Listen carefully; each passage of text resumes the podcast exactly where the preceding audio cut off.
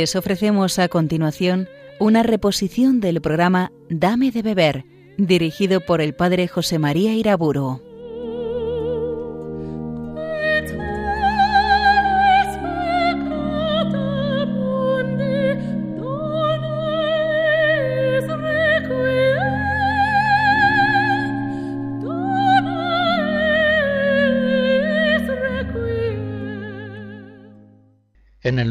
Padre, del Hijo y del Espíritu Santo.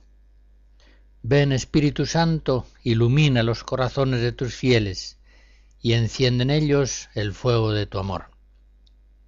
En la pasada conferencia hablaba de la vocación de todos los cristianos a la santidad y afirmaba cómo esta vocación la presenta Jesucristo en el Evangelio con un gran radicalismo. Es lo único necesario. Todo lo demás se nos dará por añadidura. Por eso decía que un cristiano que no aspira a la santidad está frustrando la vocación más profunda de su vida. Ponía algunos ejemplos que incluso podrían resultar algo cómicos. Un avión que funciona siempre como un autobús, sin acabar de levantar el vuelo nunca. Un pájaro que no quiere salir de su jaula, aunque se le ha abierto la puerta.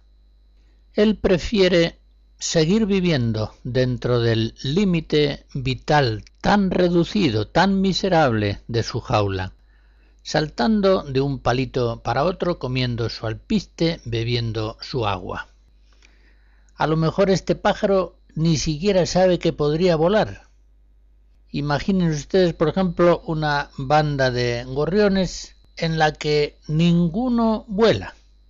Todos van corriendo a saltitos por el polvo del suelo, pero ninguno vuela. Si alguno de ellos volase, al menos los otros verían que es posible volar. Pero si ninguno vuela, ni siquiera saben que el vuelo es posible. Y si alguien les propusiera volar, les parecería un iluso, una persona falta de realismo. Trayendo este ejemplo al tema que nos ocupa, una comunidad cristiana que no florece suficientemente en santos muchas veces ignora que está llamada a volar por los altos cielos de la santidad. No conoce realmente la vocación de los cristianos a la santidad. Acepta su mediocridad crónica espiritual como una situación normal, es decir, aceptable, normal, conforme a la norma, siendo así que es una situación anormal, como es anormal la situación de un niño que no va creciendo al paso de los años, ni corporal, ni psicológica, ni moralmente.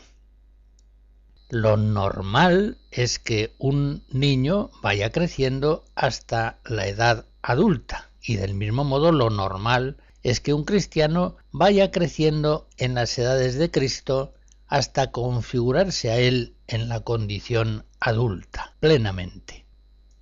Insisto en lo que acabo de decir. No conoce el cristiano su propia vocación si no tiene a su alrededor testimonios suficientes de santidad. No acaba de enterarse de que está llamado a ser perfecto como el Padre Celestial es perfecto. En una palabra, no acaba de saber lo que es ser cristiano. Si nosotros preguntamos ¿Qué es una rosa? Porque nunca hemos tenido ocasión de ver una. Y el que nos responde nos describe un botón que apenas apunta del tallo. O a lo mejor un capullo que se va iniciando en el florecimiento. Pero no nos describe más, no nos enteramos de lo que es una rosa.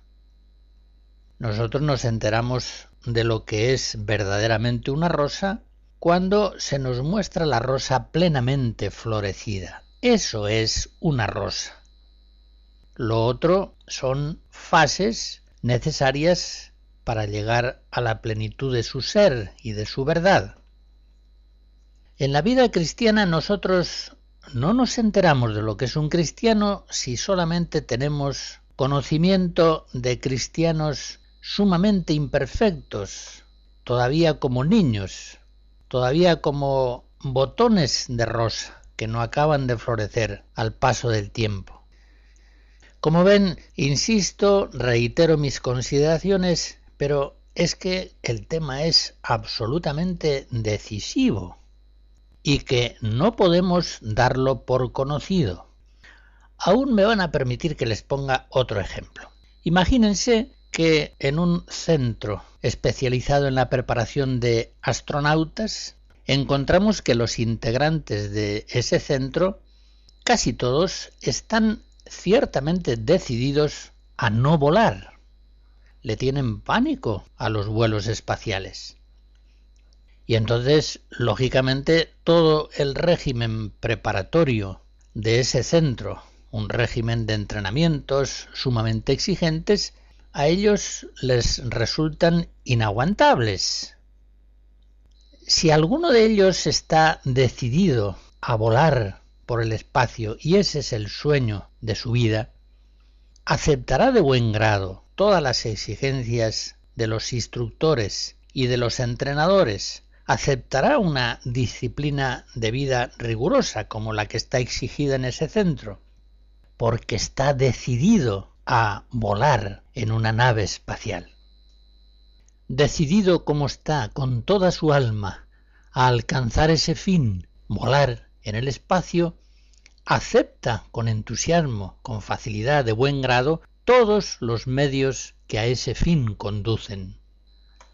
Pues bien, un cristiano en la Iglesia, si no está decidido a ir adelante hacia la plena santidad, la plena unión con Dios, la total configuración a Jesucristo, experimentará todas las exigencias de la vida cristiana como excesivas, abrumadoras, y la llamada a la santidad la entenderá como planteamientos extremosos, fanáticos, intolerables, irrealizables.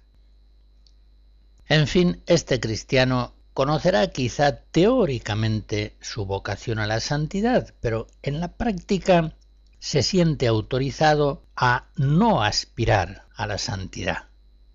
Es decir, se siente autorizado a resistir con todas sus fuerzas la voluntad de Dios, que quiere hacer en él maravillas de santidad. Se siente autorizado a resistir crónicamente la acción del Espíritu Santo, cuando quiere llevarle más adelante por el camino de la perfección evangélica. Su mediocridad espiritual crónica para él no solamente es un hecho, es un derecho. Pues bien, cuando hablamos de la santidad, esta verdad hemos de afirmarla con una convicción de fe absoluta. El amor de Dios quiere hacer en nosotros maravillas. Quiere transfigurarnos en Jesucristo. Sea cual sea nuestra condición, quiere hacerlo. De las piedras puede sacar Dios hijos de Abraham. Él puede hacer florecer los desiertos. No nos resistamos al amor misericordioso de Dios que quiere santificarnos plenamente. No defraudemos al Padre Celestial que ha querido hacernos hijos suyos. Y permitamos al Espíritu Santo, el Espíritu de adopción, que nos transfigure plenamente a Jesucristo, para que el unigénito venga a ser primogénito de muchos hermanos. Escucharemos la misa pangelingua del francés hacia 1500 Josquin de Pré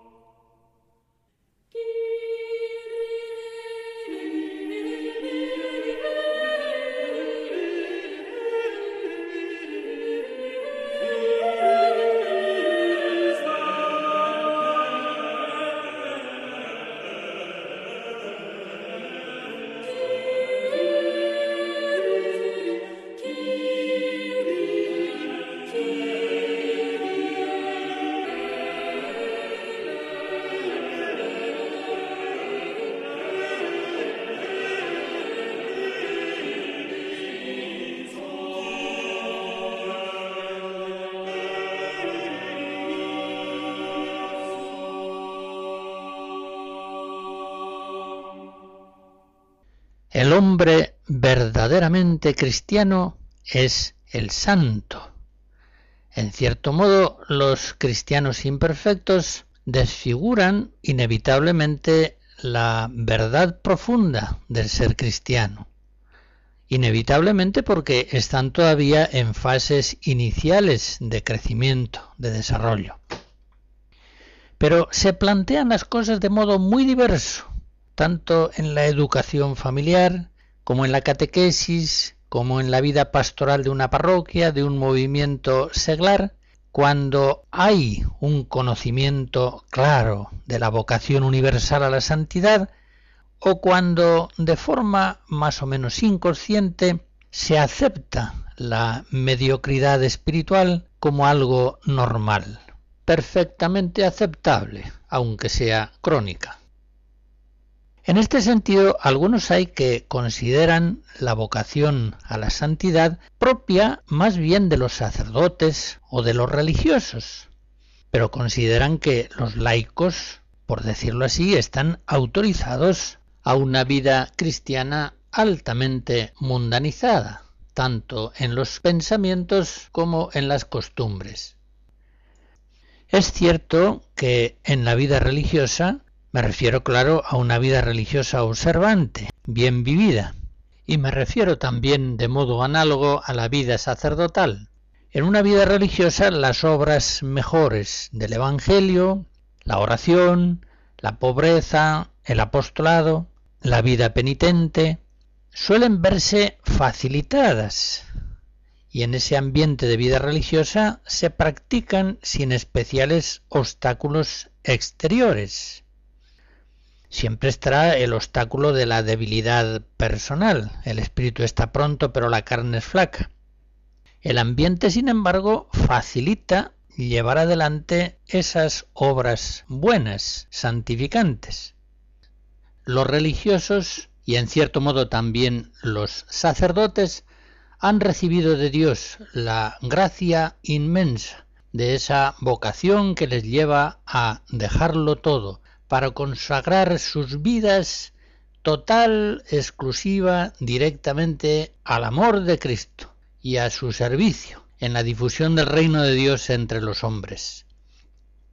Por eso han recibido de Dios un camino de perfección, como se suele decir, un camino en el que todo parece estar facilitando la santificación de quienes lo siguen con fidelidad. Y también es cierto que esas mismas obras buenas se ven muchas veces en la vida laical no poco dificultadas. Y así cosas buenas que los religiosos realizan sin mayor esfuerzo pueden resultar heroicas para los laicos. Pondré algunos ejemplos. El religioso, en la vida de oración o en la austeridad de la pobreza, habría de realizar casi un esfuerzo para no ir a las horas de oración con el resto de la comunidad o para realizar un gasto injustificado. Por el contrario, el laico, para retirarse unos ratos a la oración o para evitar gastos superfluos y participar de la pobreza evangélica, habrá de ir muchas veces a la contra completamente de su ambiente y de su propia familia. Y con lo malo ocurre lógicamente algo semejante. Males que para los religiosos se ven muy obstaculizados están próximos y facilitados para los laicos. Pongamos también algún ejemplo. Para perder el tiempo ante la televisión, el religioso habría de hacer un esfuerzo porque la regla y los horarios comunitarios prácticamente lo impiden. Por el contrario, para el laico ver malos y vanos programas en televisión está facilitado, por decirlo así. Le basta al laico con dejarse llevar por el estilo de vida familiar, por las costumbres del mundo, por la propaganda comercial, para dedicar a la televisión el tiempo que no dedica a otras cosas más altas, como pueden ser la oración, la lectura el diálogo amistoso, la atención a los familiares. Y como estos ejemplos podríamos poner tantos otros.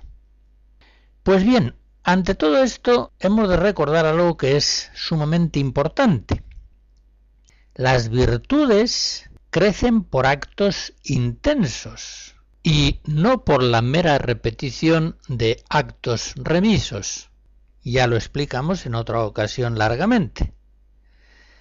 Y en este sentido, la facilidad de la vida religiosa para la realización de ciertos actos buenos exteriores puede resultar engañosa si el religioso no se mantiene bien despierto espiritualmente.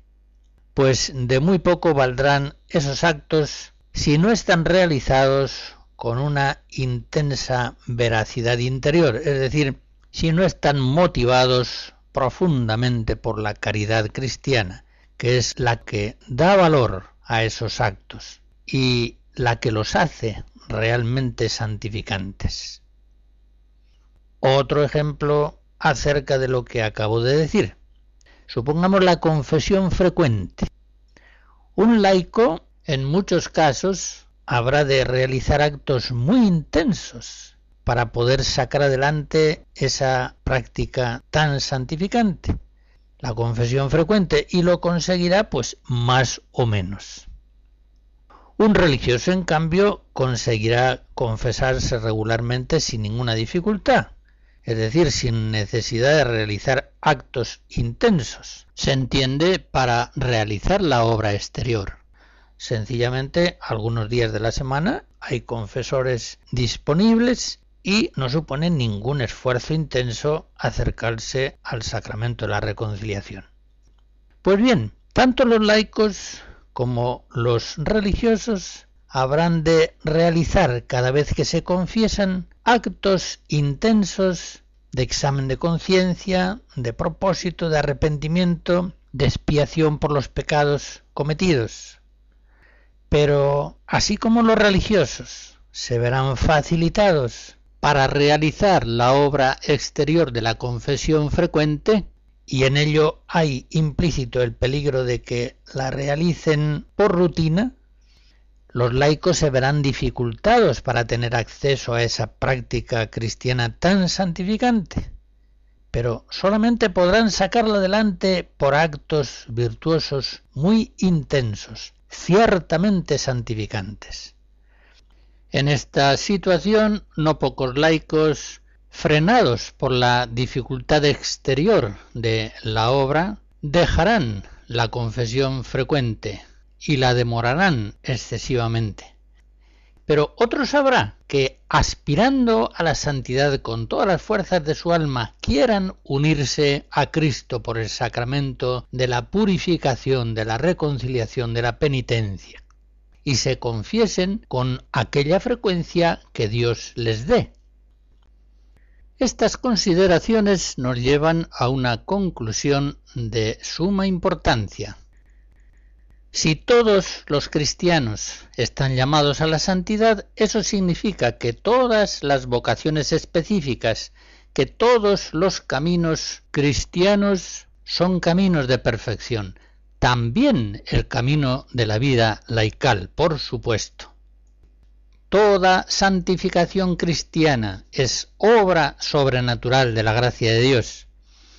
Y si los religiosos pueden, por milagro de la gracia, dejar el mundo para seguir más fácilmente a Jesucristo, los laicos, por milagro también de la gracia, pueden tener el mundo como si no lo tuvieran, 1 Corintios 7, y seguir fielmente a Jesucristo.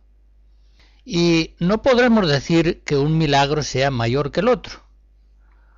Por eso vemos que el modo de obrar del Espíritu Santo en laicos y en religiosos, como también en los sacerdotes, es diferente porque sus circunstancias de vida son diversos, pero en un caso y en otro, tanto en los religiosos como en los sacerdotes seculares y en los laicos, el Espíritu Santo los está queriendo llevar a la más alta santidad y con ese fin hace que la gracia abunde y sobreabunde en ellos. Por tanto, todas las vocaciones cristianas están orientadas eficazmente por el Espíritu Santo hacia la más alta santidad. Todos los caminos cristianos son pues caminos de perfección evangélica.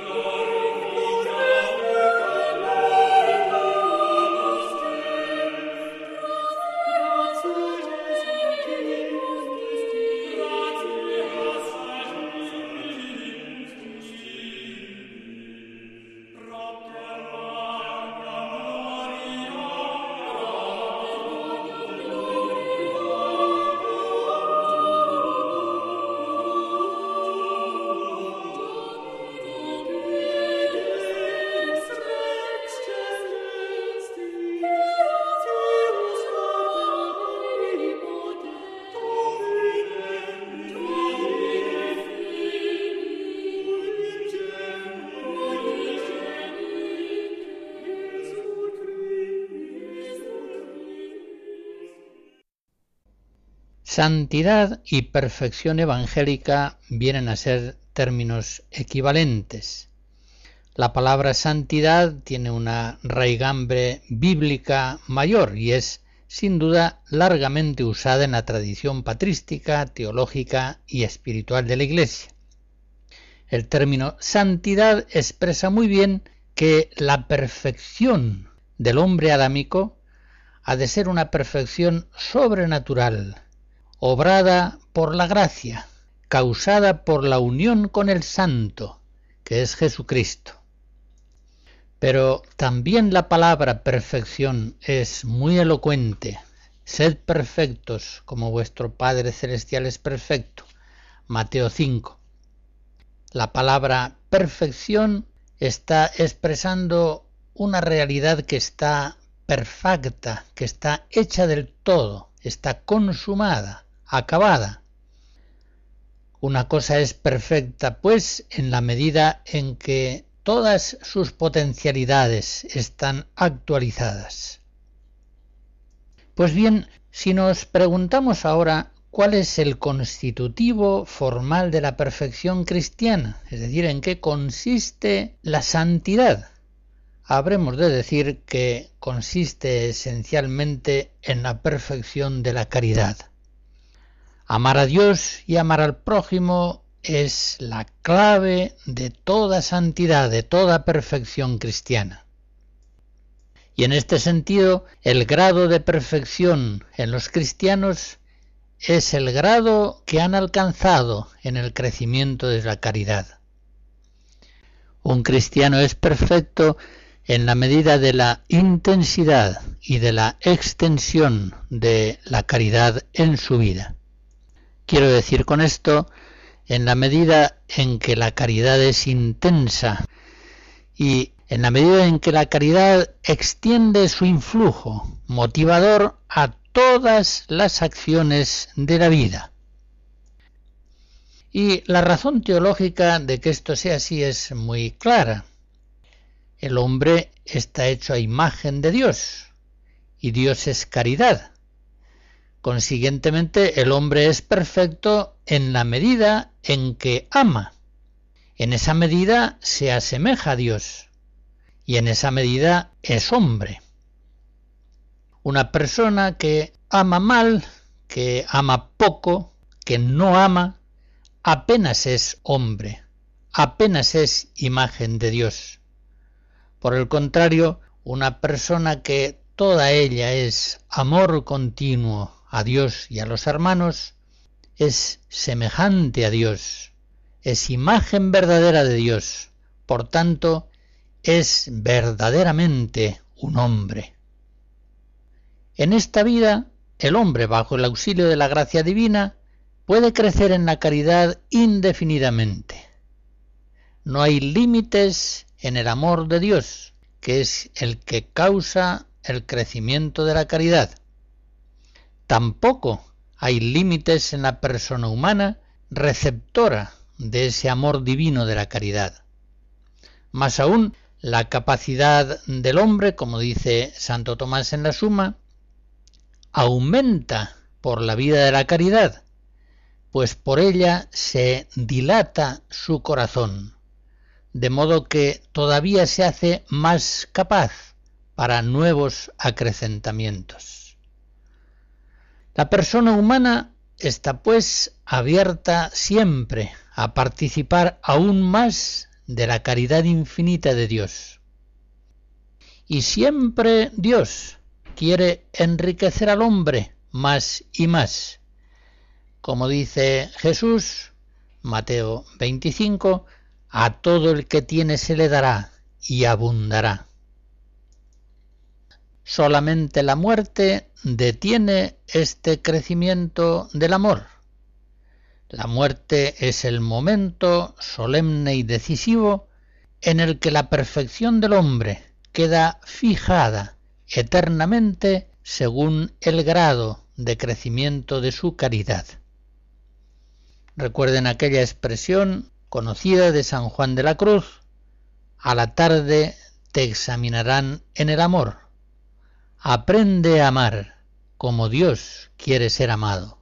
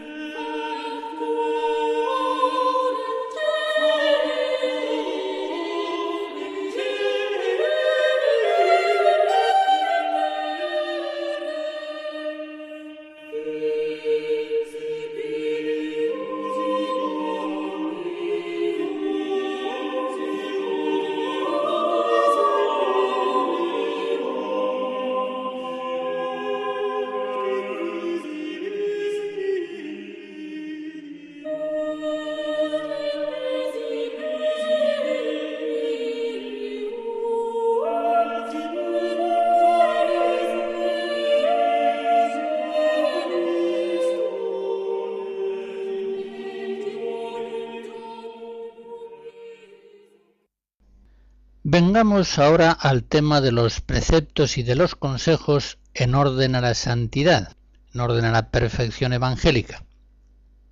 Sabemos por los evangelios que el Señor dio muchos consejos a sus discípulos sobre cuestiones diversas. No resistir al mal, comunicar los bienes, orar en todo tiempo, dar limosna, muy pronto la tradición espiritual cristiana centró los consejos de Cristo en tres principales, el celibato, la pobreza y la obediencia, que vinieron a fundamentar la vida religiosa.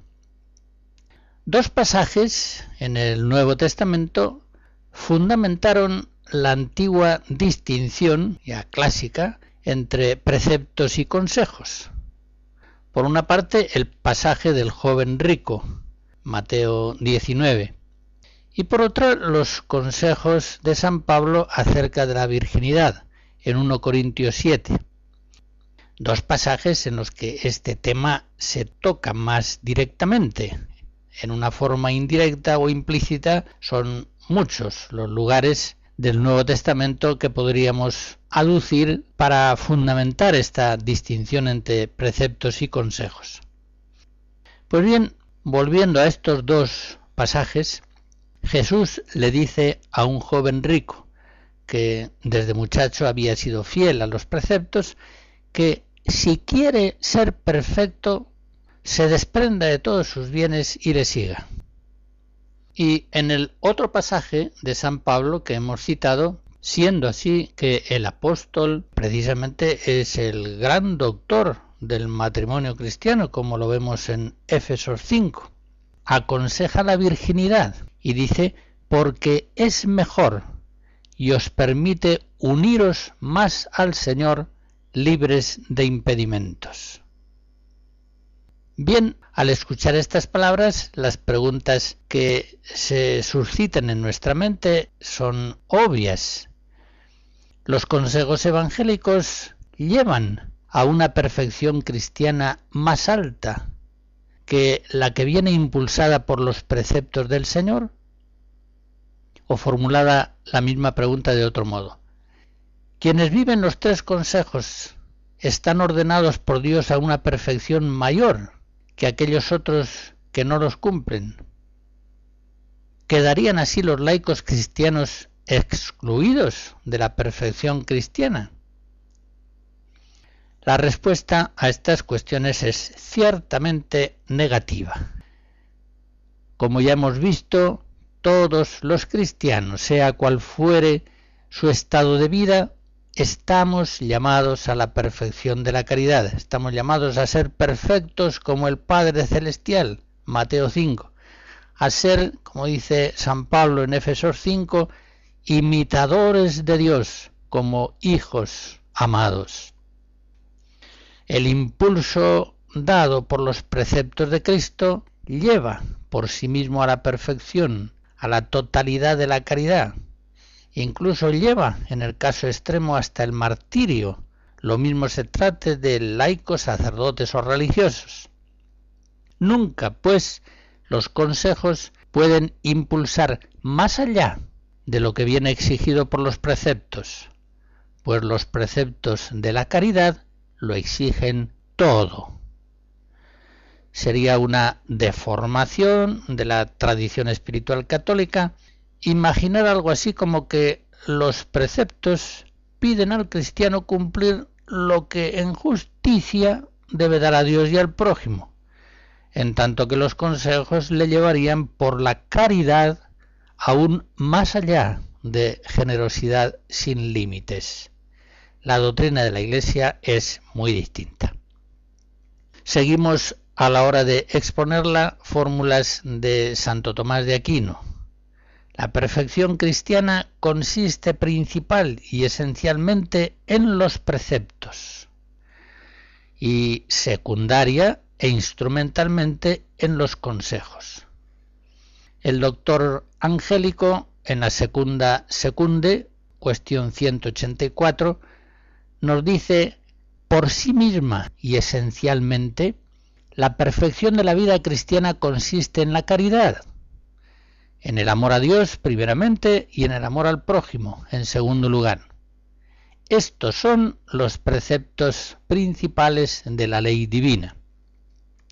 Y sigue diciendo, adviértase aquí que el amor a Dios y al prójimo no caen bajo precepto según alguna limitación, como si lo que fuera más que eso cayera ya bajo consejo la forma misma del precepto, observa Santo Tomás, está expresando claramente la perfección, pues dice, amarás a tu Dios con todo tu corazón. Y ya sabemos que todo y perfecto se identifican. Y amarás a tu prójimo como a ti mismo, y cada uno se ama a sí mismo con todas sus fuerzas. Tengamos en cuenta que para el fin no se señala medida. La medida se señala solo para los medios. El médico, por ejemplo, no pone medida a la salud. La medida la pone a la medicina o a la dieta que ha de usarse para alcanzar la salud. Por tanto, es evidente que la perfección consiste esencialmente en la observancia de los mandamientos, los preceptos. Ahora bien, secundaria e instrumentalmente, la perfección consiste en el cumplimiento de los consejos, los cuales como los preceptos se ordenan a la caridad, pero de manera distinta. En efecto, los preceptos se ordenan a quitar aquello que es contrario a la caridad, es decir, aquello con lo que la caridad es incompatible. Por ejemplo, el precepto no matarás. Los consejos, pensemos por ejemplo en la pobreza, los consejos en cambio se ordenan a quitar los obstáculos que dificultan los actos de la caridad, pero que no la contrarían. Hasta aquí el santo doctor. La perfección cristiana, pues, consiste en la caridad, sobre la cual se dan los dos preceptos fundamentales de la ley evangélica. Y entonces la función de los consejos es crear en los cristianos las condiciones de vida que facilitan el desarrollo de la caridad a Dios y al prójimo, como son el celibato, la pobreza, la obediencia, removiendo así aquellos otros condicionamientos que, dada la debilidad del corazón humano, suelen dificultar ese crecimiento pleno de la caridad. Según esta doctrina tan perfecta, tan clara, tan convincente, los laicos cristianos, estando casados, poseyendo bienes de este mundo, no estando sujetos a una obediencia especial, llevan camino de perfección evangélica si permanecen en lo que el Señor ha mandado. Recordemos su palabra en la última cena, Juan 15, si guardáis mis preceptos, permaneceréis en mi amor. Por otra parte, pensemos que los laicos, ya en otro momento hablaremos del tema más ampliamente, los laicos, guardando los preceptos, viven de verdad espiritualmente los consejos evangélicos, es decir, los viven en la disposición de su ánimo.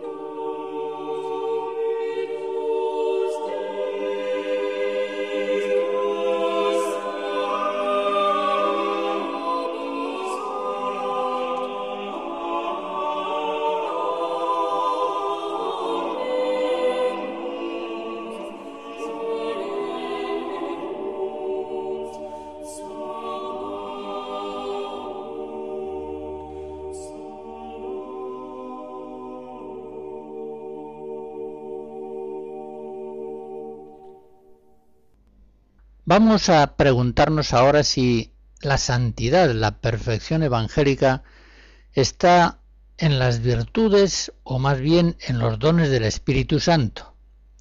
Recordarán que en conferencias anteriores, al hablar de las virtudes y de los dones del Espíritu Santo, mostramos cómo el hombre, por las virtudes, se mueve bajo el influjo del Espíritu Santo al modo humano. En cambio, por los dones del Espíritu Santo es movido directamente por Dios y participa de la vida sobrenatural a un modo también sobrenatural y divino, que va más allá de las modalidades naturales de la mente y del corazón del hombre.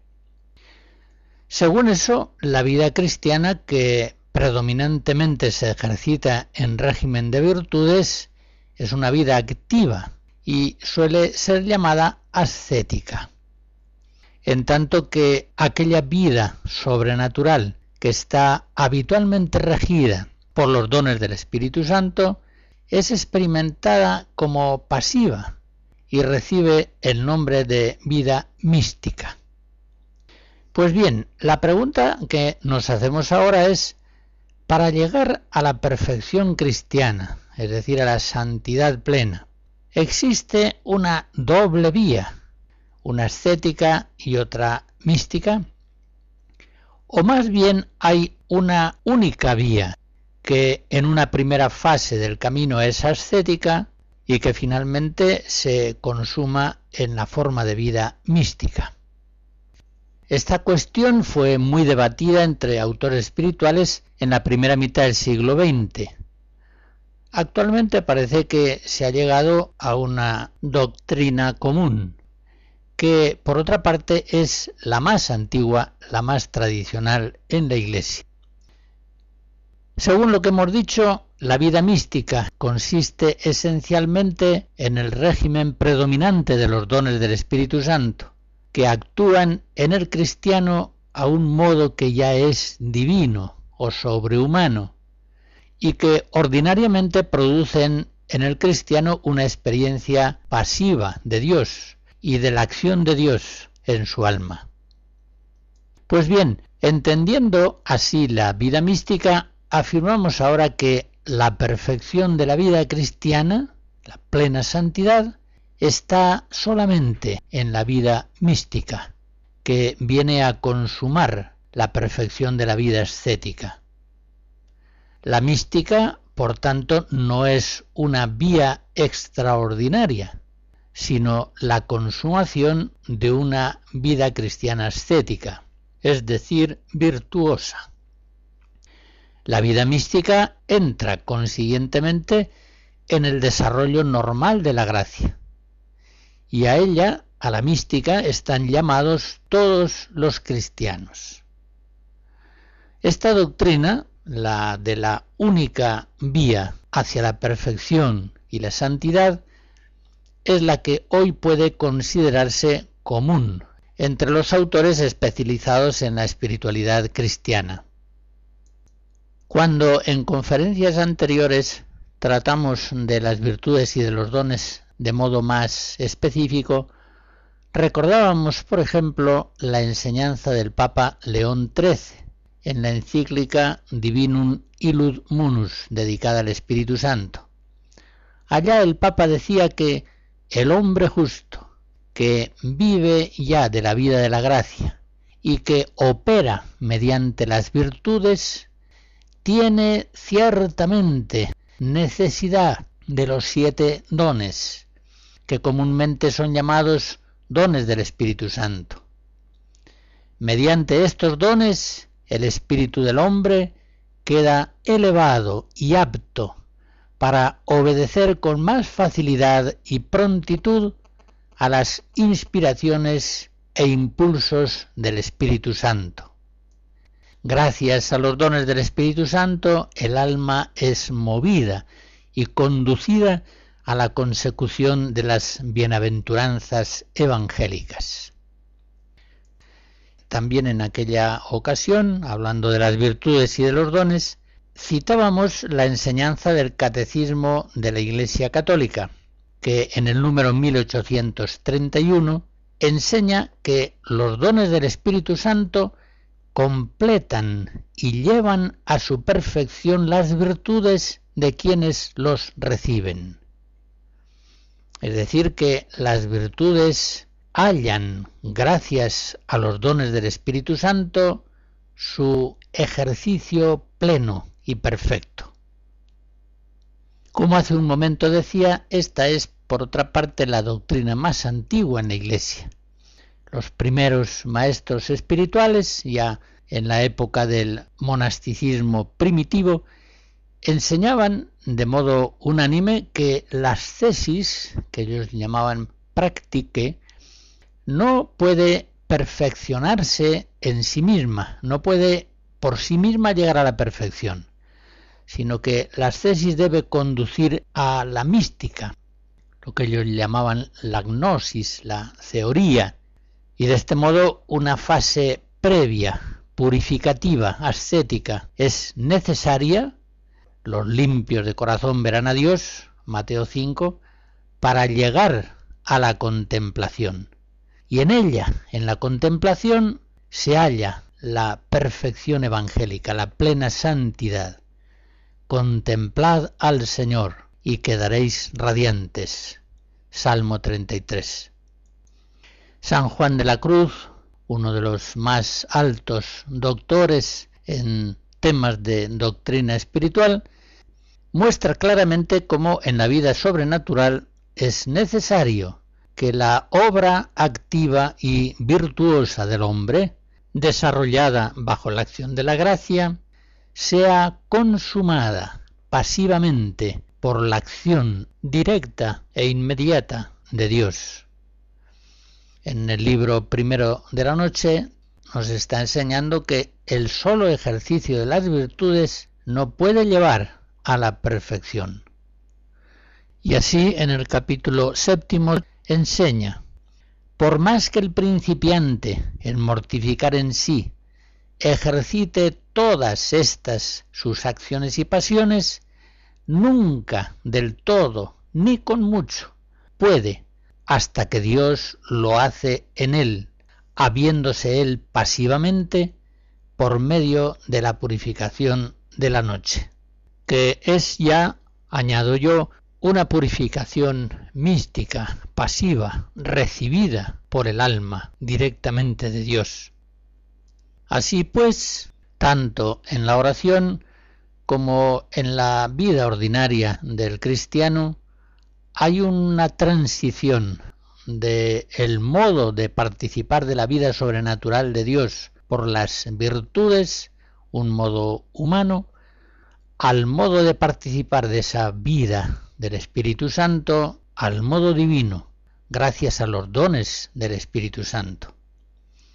Cuando hablábamos de estos temas recordábamos, por ejemplo, cómo la virtud de la prudencia que implica actividades discursivas, consultas, oraciones de súplica, halla solamente su perfección absoluta cuando el don de consejo, por obra inmediata del Espíritu Santo, da a sus discernimientos prudenciales esa seguridad cierta, rápida, como instintiva y perfectamente prudente ascética y mística. Consiguientemente, según lo que vengo diciendo, son dos fases de un camino único que lleva a la perfección cristiana. La mística entra pues en el desarrollo normal de la vida de la gracia. La perfección cristiana está en la vida mística. Y, por tanto, si todos estamos llamados a la perfección evangélica, todos estamos llamados a la vida mística.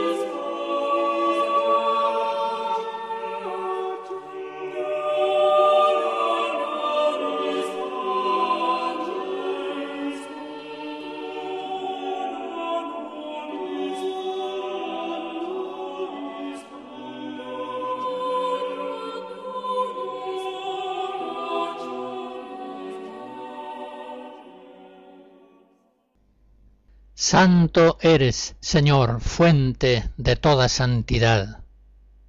Por la acción amorosa de tu gracia, fortalece nuestras virtudes sobrenaturales y llévalas a perfección por los dones del Espíritu Santo, de tal modo que lleguemos así a la perfección evangélica, a la plena santidad, la plena unión con Dios, la perfecta transfiguración en nuestro Señor y Salvador Jesucristo. La bendición de Dios Todopoderoso, Padre, Hijo y Espíritu Santo, descienda sobre ustedes y les guarde siempre. Amén.